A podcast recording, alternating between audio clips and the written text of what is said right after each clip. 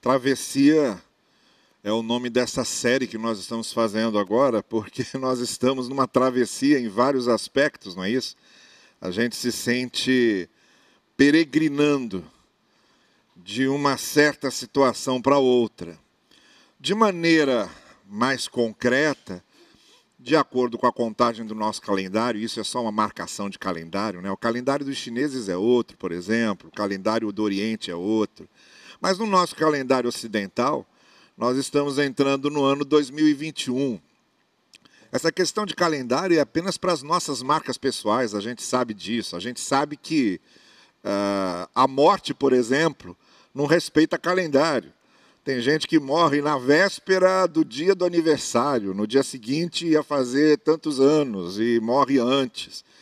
E nós sabemos que também certas certos acontecimentos da vida não respeitam calendário. Isso porque os calendários são nossos.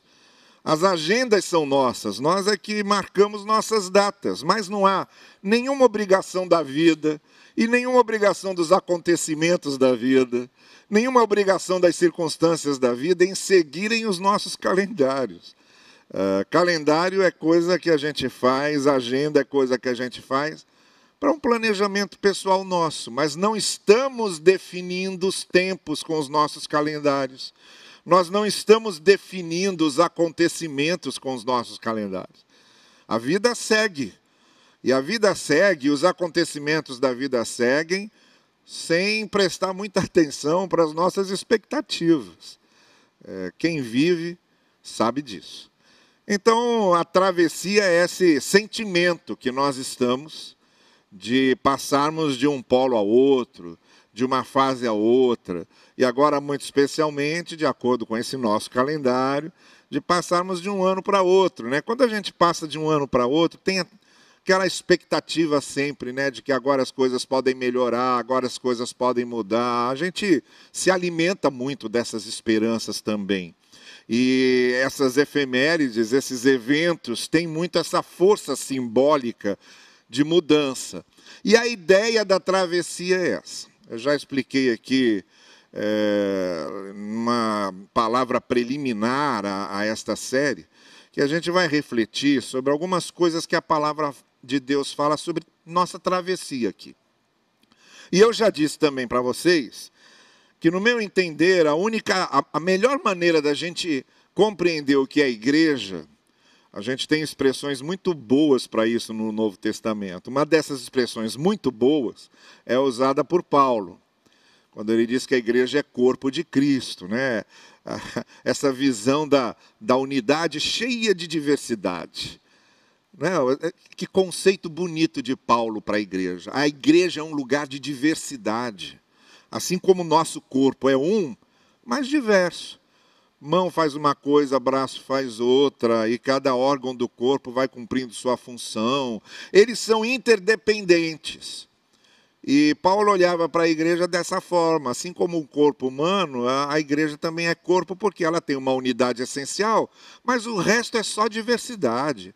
O resto é cada um com seu dom, cada um com sua visão de Deus, cada um com sua experiência sobre Deus e, e, por aí vai. Não há uma uniformidade em igreja. A gente não consegue dar uma face só para a igreja. A igreja tem várias faces, a igreja tem várias experiências, a igreja tem várias maneiras diferentes de compreender a vida, a realidade. Cada um tem a sua. É a diversidade da igreja. Essa é uma expressão boa.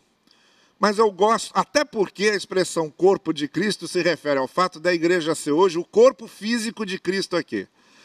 Corpo de Cristo não está mais aqui, ninguém mais toca Cristo, ninguém mais ouve Cristo, ninguém mais vê Cristo, ninguém mais conversa com Cristo fisicamente. Não tem. Como os discípulos faziam, não acontece mais hoje. O corpo de Cristo aqui hoje é a igreja. Quer dizer, o que Cristo fazia com seu corpo, é o que a igreja deve fazer aqui: abençoar as pessoas, amar as pessoas, perdoar as pessoas, ensinar as pessoas, proclamar as pessoas, é aquilo. Corpo de Cristo por causa disso. Quem sabe, né? A gente está com um monte de evangélicos e pouco evangelho, justamente porque a igreja não tem sido corpo de Cristo nesse sentido. Às vezes a igreja é corpo de si mesma corpo das suas próprias ideias, corpo da sua própria visão de reino, A igreja como corpo da igreja. Se institucionaliza tanto que perde a, a visão de ser corpo de Cristo. E talvez por isso a gente tenha tão pouca mudança na realidade, apesar de tanta gente falando em Cristo, falando em nome de Deus. Mudança mesmo a gente vê muito pouco. Talvez seja isso, porque a igreja tem sido corpo de si mesma e não corpo de Cristo. Mas a expressão que eu mais gosto de igreja no Novo Testamento é uma expressão que a gente não usa muito, porque protestante acha que porque é católico não pode usar. É, isso foi uma coisa que a gente herdou dos nossos missionários. Né? Os nossos missionários queriam fazer tanto a distinção da Igreja Católica que templo protestante não tinha cruz, né? com essa cruz aqui. Essa cruz aqui não é católica, ela é cristã. Mas não podia botar a cruz em templo protestante para não pensarem que era católico. Tinha essas, essas rixas esquisitas que hoje, com a maturidade, né, a gente vai vendo que realmente a coisa não é tão assim. Então não comemorava a Semana Santa, porque a Semana Santa era católica, não falava o Pai Nosso, porque Pai Nosso é católico, não recita o credo, porque o credo é católico. Então foram fazendo essas distinções. E não usa a palavra paróquia, porque a palavra paróquia é católica, a palavra paróquia é de Pedro. Quando Pedro abre a sua epístola, ele diz: Vocês são os peregrinos, vocês são os paróicos que é uma palavra grega que significa comunidade peregrina. A igreja é uma paróquia. A igreja é uma comunidade em peregrinação, é um paróicos. Entende? É dessa palavra que vem a expressão paróquia, no sentido de que nós estamos aqui peregrinando. Essa é a ideia. E o que Pedro pegava como paradigma dessa ideia era o próprio povo de Israel atravessando o deserto rumo à terra prometida, ou o povo atravessando o Jordão ali para chegar na terra prometida. Essa é a nossa travessia. Nós estamos da mesma forma, a vida aqui é uma peregrinação que dura não sei quanto tempo, para alguns vai durar muito, para outros vai durar pouco e até porque a gente não sabe quanto a nossa travessia vai durar aqui, é que a gente precisa viver da melhor maneira possível. Porque a travessia pode acabar amanhã. Não é? O nosso Jordão pode ser amanhã, para a gente atravessar e chegar na terra prometida. Quando eu estive no, no CTI, não tem como, não é? Você internado num CTI, isso não te passar pela cabeça. Ora, a vida a gente vai parando em certas estações. E aí a gente pergunta, será que essa é a última estação né, desse trem que está indo? Eu me perguntei muitas vezes, eu me perguntava, será que eu cheguei na última? Será que vai terminar aqui? Uma hora vai chegar a última, nós sabemos disso. A gente não gosta de pensar nisso, mas é verdade. Uma hora vai chegar a estação que vai ser a última. O problema só é que a gente não sabe qual vai ser e fica se perguntando: será que essa é a última? Será que agora realmente o meu trem para aqui e a travessia acaba aqui?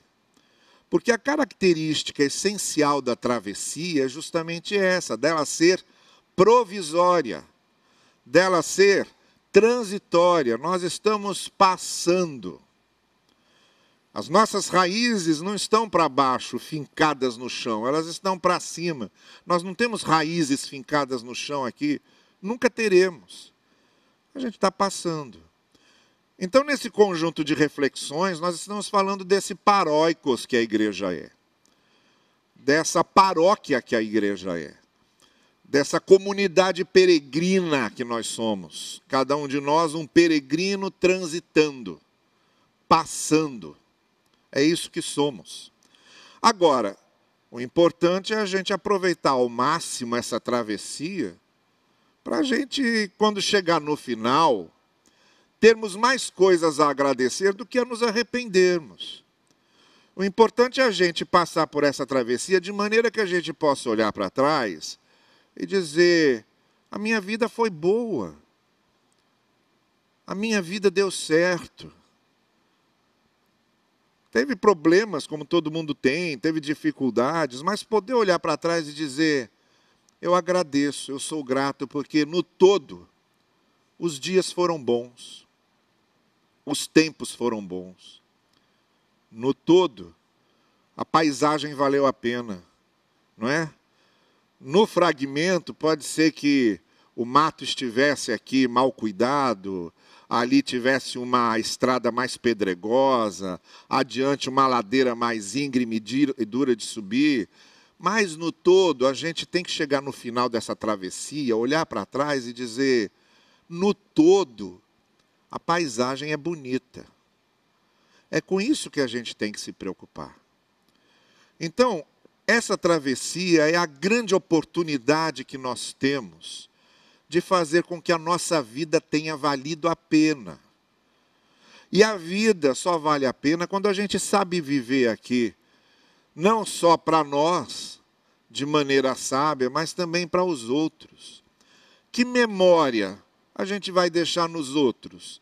Como é que os outros vão se lembrar de nós? Eu sempre digo aqui, pessoal, a gente crê que existe vida eterna, faz parte da nossa fé. Mas por um momento, vamos imaginar que não haja vida eterna, que tudo termina aqui. E que quando a vida terminar aqui, assim como você não lembra o que era antes de nascer, era ou nada, nós vamos para um nada. Vamos imaginar que seja assim. E que a vida é só isso aqui mesmo. Que memória nós estamos deixando nos outros? Porque se a vida é só isso aqui mesmo, nós só vamos continuar vivendo na memória dos outros. Na maneira como os outros vão se lembrar da gente. E vai ser a maneira da gente continuar vivendo. Então, para quem crê que tem uma vida eterna, é bom viver aqui da melhor maneira, porque aqui é provisório. É só travessia. Mas para quem não crê que há vida eterna, também é importante saber viver bem aqui, porque que memória você que não crê em nada vai deixar para as pessoas se lembrarem de você, que vai ser a única maneira de você continuar sobrevivendo aqui através da memória das pessoas. Então, seja qual for a sua posição, o seu pensamento, a travessia é importantíssima para a gente estabelecer dentro da gente critérios e valores sobre como vamos viver e como vamos atravessar essa peregrinação. E é disso que a gente está falando aqui, esses dias, esses domingos, até o final do ano, quando se dará a grande travessia para 2021, que estamos aguardando com muita esperança, não é? 2020 virou um desses anos que a gente gostaria de arrancar do calendário, se a gente pudesse. Mas quanta coisa boa também a gente vê que Deus vai fazendo no meio da confusão. O bom da graça de Deus é que Deus trabalha no meio do caos. Lembra da narrativa da criação do Gênesis? A coisa não veio do nada, a coisa veio do caos. Quando Gênesis fala, ele fala de coisas que estavam num caos e Deus foi ordenando. E aí Deus separa as águas de cima das águas de baixo, separa os céus da terra, ele vai dando ordem. Então Deus trabalha no meio do caos. Então é bobagem a gente pensar que a gente só pode ver Deus quando está tudo bem. Não, a gente vê principalmente Deus quando está tudo mal. É no meio do caos, é no meio da aflição, da adversidade, que a gente às vezes consegue enxergar, nem todos não, mas há quem consiga enxergar Deus agindo no caos. E quando a gente consegue enxergar Deus agindo no caos, como é que a gente cresce com aquilo? Eu vou ler um salmo que vocês, aliás, eu não vou ler o salmo, eu vou fazer referência só a um versículo do salmo, mas o salmo você conhece muito bem e sabe até de cor. E eu vou me referir ao versículo que fala da travessia desse salmo. O salmo é o, o salmo 23, você conhece bem, eu não preciso aqui nem abrir a Bíblia com você. Quando chega no verso 4, o salmista diz assim: Ainda que eu ande, ainda que eu atravesse, ainda que a minha travessia seja pelo vale de sombras de morte, tu estarás comigo, a tua vara e o teu cajado me consolam. Essa é a travessia da qual quero falar hoje. Primeira coisa, esse poeta escrevendo esse salmo sabia do que falava porque não era algo teórico, era algo da sua experiência pessoal. O salmo fala do relacionamento do pastor com suas ovelhas. E Davi, o autor desse salmo, ele trabalhava com rebanhos, ele trabalhava cuidando de animais. Ele, inclusive, defendia os animais que ele cuidava do seu pai de animais perigosos que tentavam atacar o rebanho e ele os defendia corajosamente. Então, quando Davi começa esse salmo dizendo: O Senhor é meu pastor, note que ele não diz: O Senhor é um pastor, ele diz: O Senhor é meu pastor. Porque essa é a primeira coisa que eu quero destacar aqui. Na travessia, é importante que nós conheçamos Deus através das experiências que temos com Ele. Não basta conhecer só o Deus da Bíblia. Não basta conhecer só o Deus dos nossos pais. Para a gente chamar o Senhor de meu pastor, eu preciso ter tido uma experiência que me mostre que realmente Ele é o meu pastor. Ele não é só um pastor, Ele não é o pastor de todos. Ele não é o pastor em termos teóricos, ele é o meu pastor. E eu posso chamar de meu por causa da minha experiência com ele. Se eu pergunto para você, que experiências concretas você tem tido nos últimos anos da sua vida que fazem com que você sinta que o Senhor é o seu pastor? Não é a experiência dos outros, é a sua. O que é que faz você afirmar, o Senhor é meu pastor? Quais são as suas experiências? As minhas não valem. As de meus pais não me valem. Elas servem só lá como referência, como inspiração, como exemplo. Mas para eu chamar Deus de meu pastor, a experiência tem que ser minha e peculiar, porque quando Davi fala de Deus como pastor dele, ele completa dizendo: Nada me faltará. E eu tenho certeza que Davi olhava ali e via um monte de coisa faltando, como nós também. A gente pode dizer, nada me faltará, e você começa a olhar para as coisas que faltam para você em casa, para as coisas que você gostaria de ter e não tem, para alguns sonhos que você não conseguiu realizar, para algumas frustrações que você carrega com você. Então, que história é essa de nada me faltará? Se a gente olha, chega numa favela dessa, tá lá aquela família, aquela senhorinha orando de joelhos, e a gente olha e está faltando tudo. Que nada me faltará é esse. Aí é que vem a experiência pessoal de Davi. Davi não está falando aqui um nada absoluto ou um nada relativo às nossas comparações e expectativas. O nada de Davi aqui tem a ver com o pastor, porque a partir da experiência de Davi com o pastor, ele é o referencial. Porque quando a gente tem uma experiência pessoal com Deus como nosso pastor, a referência já não é mais a gente. Já não somos nós a referência. O meu eu as minhas expectativas, os meus desejos não são a referência. Os desejos de Deus, as expectativas de Deus, a vontade de Deus, o olhar de Deus. Aí sim faz sentido. O que Davi está dizendo é o seguinte: se ele é o meu pastor, nada que ele sabe que não pode me faltar, não vai me faltar mesmo. Se ele sabe, não é o que eu espero, não, porque eu espero muita coisa errada. Eu crio expectativas em torno de coisas que eu acho que são boas para mim e no final não são. Não é? As minhas expectativas nem sempre são ditadas por minhas necessidades reais, às vezes são ditadas pela propaganda, não é?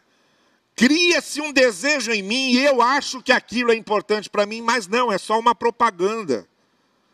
Agora, com Deus não é assim.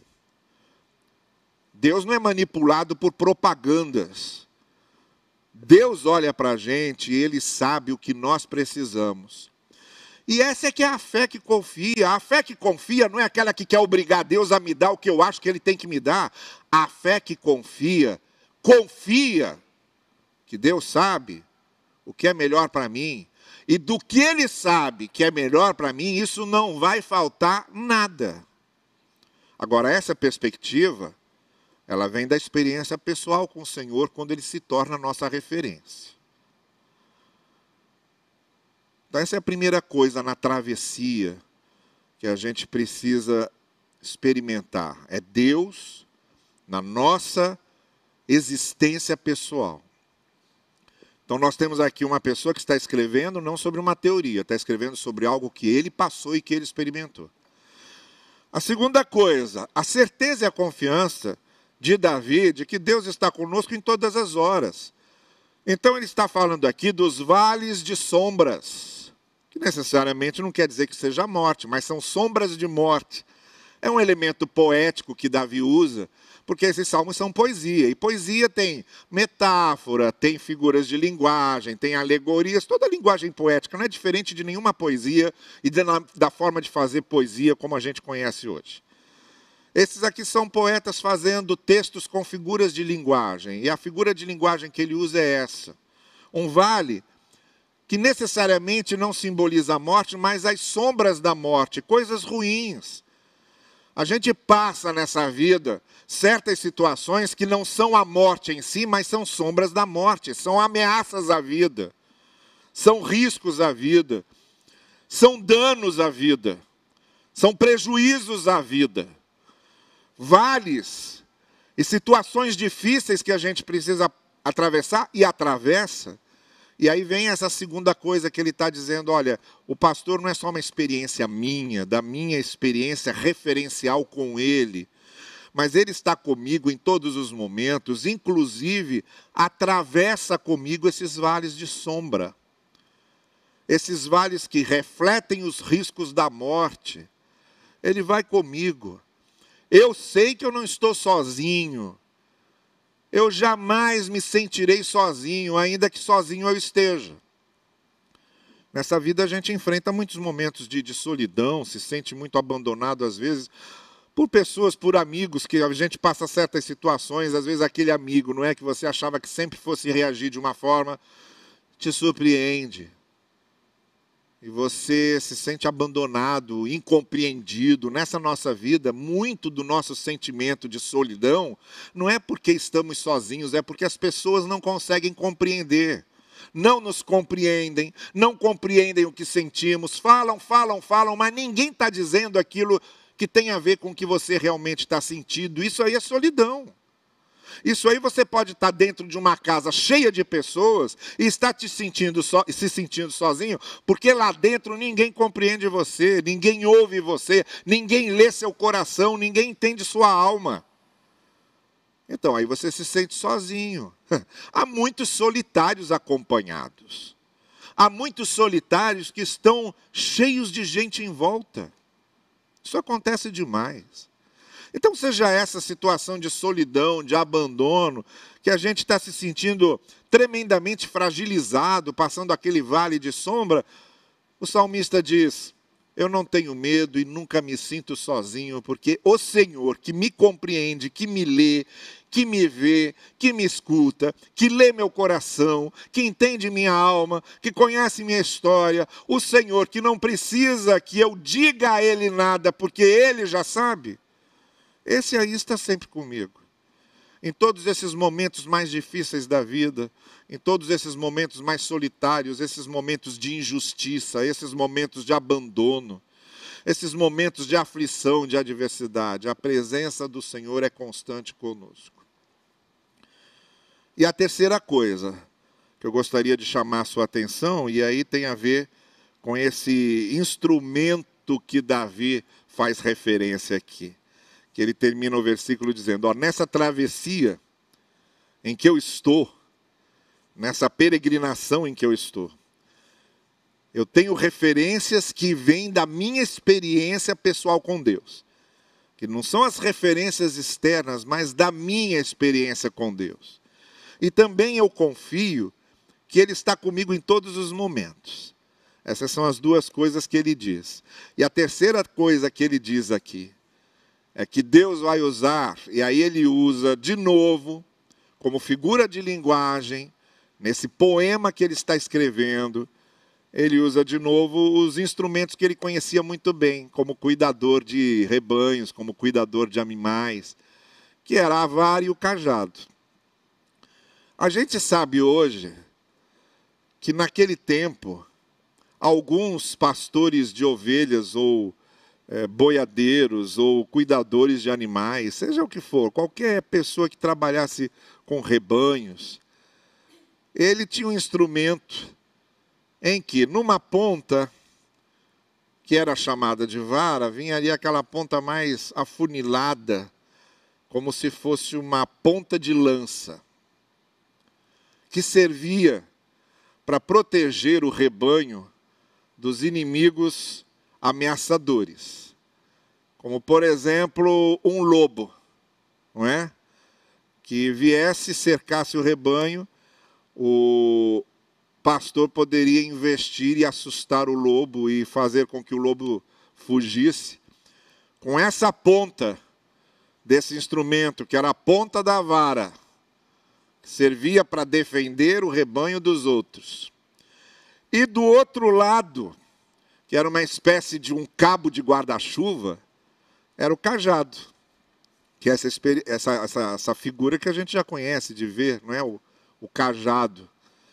O cajado servia para trazer a ovelha para perto. Quando ela começava a se desviar ou a ir para lugares ameaçadores, ele ia lá e puxava.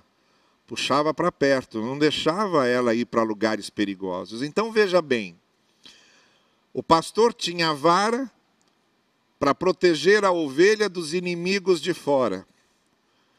E o pastor tinha o cajado para proteger a ovelha dela mesma, das coisas que ela mesma faria de ruim com ela. E é aqui que a gente vê que nessa nossa travessia, não são só as pessoas que nos prejudicam, na maioria das vezes, nós é que nos prejudicamos, as decisões que tomamos, as escolhas que fazemos, os caminhos que percorremos, nós é que nos prejudicamos. Nós é que nos ferimos, nós é que nos atolamos, nós precisamos ser protegidos de nós. Não é só do inimigo de fora, sabe? Então eu acho muito engraçado hoje. A primeira coisa que a pessoa fala para se justificar quando entra num atoleiro doido desses da vida é dizer: ah, o diabo me lançou aqui. Não, foi não. Não foi não, foi você que foi. Foi você que foi. Aqui dentro, você tem desejos que vêm de você, e quando esses desejos se casam com as oportunidades que aí sim o diabo pode abrir, acontece. Mas aconteceu não foi por causa da oportunidade, aconteceu foi por causa do que você desejava aqui dentro. É você que se lança. O diabo, não, o diabo nisso é inocente. O diabo não tem culpa da maioria das coisas que a gente faz contra a gente mesmo. É a nossa burrice, é a nossa incredulidade, é a nossa teimosia, são os nossos desejos maus, e são os nossos sentimentos maus. Isso é que na grande maior, na maior parte, na grande parte das vezes, nos lança nos atoleiros em que ficamos. Viu? Então, o pastor usava o cajado para trazer a ovelha para perto, para protegê-la dela mesma, para que ela não se afastasse e não caísse na lama. Então, Davi não só diz que nessa travessia nós devemos ter a nossa experiência pessoal com Deus, não só diz que Deus está presente nos vales que aqui atravessamos, mas diz também que Deus tem um jeito de nos pastorear. E o jeito de Deus nos pastorear não é só mantendo os inimigos fora, é também nos trazendo para os caminhos certos, porque nós somos um perigo para nós mesmos. Nós somos muitas vezes o nosso pior inimigo. E nós, na grande maioria das vezes, somos as causas dos atoleiros em que paramos. E aí saber que Deus não só nos protege dos inimigos de fora, mas nos protege de nós, nos encaminha, nos traz para perto, nos dá uma chacoalhada, sabe? É, nos dá uma repreensão, nos dá uma advertência, mexe com a nossa vida, para que a gente não se prejudique. Isso é muito bom, isso é cuidado de Deus. Graças a Deus que nós temos um pastor que sabe nos proteger de nós mesmos. Eu queria deixar essa mensagem para você essa manhã. Nessa travessia que nós estamos, nessa peregrinação que nós estamos, nesses vales que nós vamos a, atravessando aqui, façamos isso. Primeiro, tenhamos a nossa experiência pessoal com Deus. Por que é que Deus é o seu pastor? Quais são as suas experiências com esse pastor? E por que é que Deus é importante para você? Não importa para os outros, por que é que Deus é importante para você? É nisso que você tem que pensar. Segundo, Vamos confiar, Deus está conosco, presente, Ele está em nós. Estamos chegando aqui perto do Natal, Ele é Emmanuel, Deus conosco, Deus em nós. Então não importa muito o momento que estejamos vivendo na vida, se é fácil, se é difícil, se é ruim, se é bom, Deus está em todos eles. Em todos eles, Deus não nos deixa sozinhos, ainda que estejamos realmente sós num deserto, ou ainda que cercados de gente a gente continue se sentindo sozinho, na verdade, nunca estamos sós, porque temos conosco o Pai, o Filho e o Espírito. Os três. Só aqui somos então quatro. Nós com eles. E não estamos sozinhos.